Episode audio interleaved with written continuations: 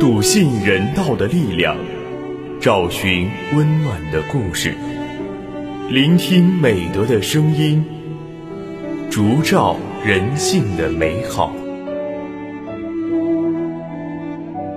每晚十点，博爱夜读为你打开中国人的情感读本。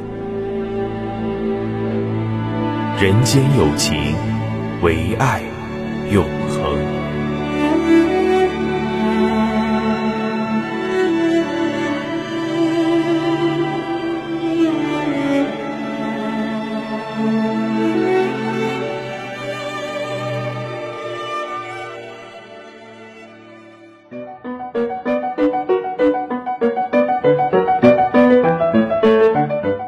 大家晚上好，欢迎收听今晚的博爱夜读，我是今天的主播木林。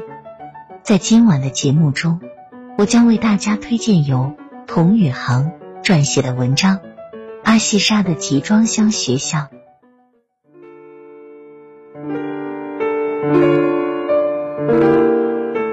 阿富汗目前有八百六十万学龄儿童，却仅有一点五万所学校。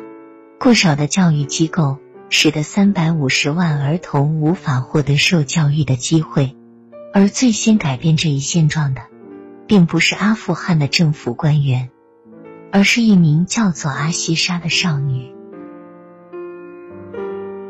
十四岁的阿西莎原是首都喀布尔一所中学的初三学生，由于父亲经营的商铺被塔利班炸毁。家里的经济条件一落千丈，他随父母搬到喀布尔东郊的平民社区居住。在新社区，阿西莎经常看到一些孩子在上课时间跑到周围的垃圾山上玩耍。原来，社区唯一的一所学校已经被塔利班摧毁了。看着比自己还年幼的孩子们无法拥有受教育的机会。看着社区里满目疮痍的样子，阿西莎很心酸。这样下去可怎么行呢？孩子们学不到知识，将来这个国家岂不是更加没有希望呀？或许是经受过战火的洗礼，阿西莎格外早熟。他跑去向当地政府求助，但政府官员告诉他。连年的战乱让国家经济遭到了严重破坏，政府也有心无力。阿西莎只好沮丧的回到住处，每天趴在窗口，看着那些小孩子在垃圾山上玩的灰头土脸、肮脏不堪。一天，阿西莎正聚精会神的看书，突然一个稚嫩的声音传到耳畔：“大姐姐，我玩累了。”你可不可以教我认字呀？阿西莎这才看到，窗底下站着一个五六岁的小女孩，正抹着鼻涕，一脸渴望的望着他。听了小女孩的请求，阿西莎突发奇想：既然政府有心无力，我何不尽我所能，教这些孩子们呢？阿西莎敢想敢为。他决定创办一所学校，可是上哪儿去找教学场所呢？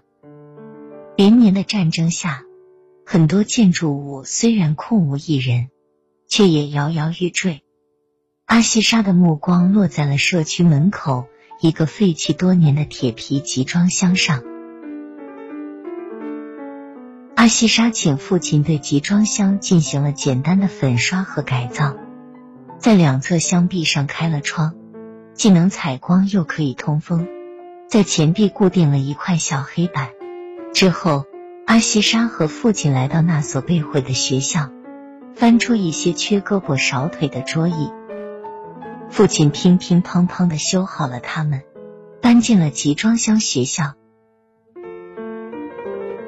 阿西莎在集装箱外张贴的招生广告，或许是世界上最简单的。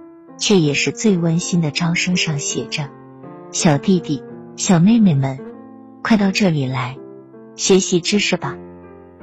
平民社区的住户们正在为孩子们无学可上发愁呢。看到招生广告，都一脸欣喜的把孩子送到了集装箱学校。虽然他们对阿西莎的教学能力有所怀疑，但集装箱学校看起来总比垃圾山要好得多。面对这十几个从四岁到七岁的小弟弟、小妹妹们，阿西莎信心满满。她大大方方的站在黑板下，教年龄小些的孩子们学习简单的打理与字母，教年龄大些的学习一年级的课本知识。除此之外，阿西莎还注重孩子们的全面发展，教他们唱歌、舞蹈。以及做一些娱乐游戏和体操锻炼，孩子们学习积极性很高，也很喜欢小老师阿西莎。就这样，阿西莎不仅帮助所在社区的十几名低幼儿童圆了上学梦，还帮助附近几个平民社区的三百多名适龄儿童争取到了上学的机会。阿西莎的事迹被数十家外国媒体连篇累牍的报道转载，全世界的人都知道了他的名字。阿富汗人称赞他为阿富汗的马拉拉，荷兰儿童权利基金会推举他为国际儿童和平奖提名人选。面对荣誉，阿西莎反而多了一份平静。他说自己最在意的。就是今后能为阿富汗儿童多争取一些受教育的权利。在摄影机前，在录音笔前，阿西莎常常镇定自若的说着这样一段话：“其实，我最想告诉阿富汗的儿童们，我们能够通过努力去改变命运，而当我们有了能力以后，应该帮助更多像我们一样的儿童。”这样，阿富汗的明天才会出现一些希望。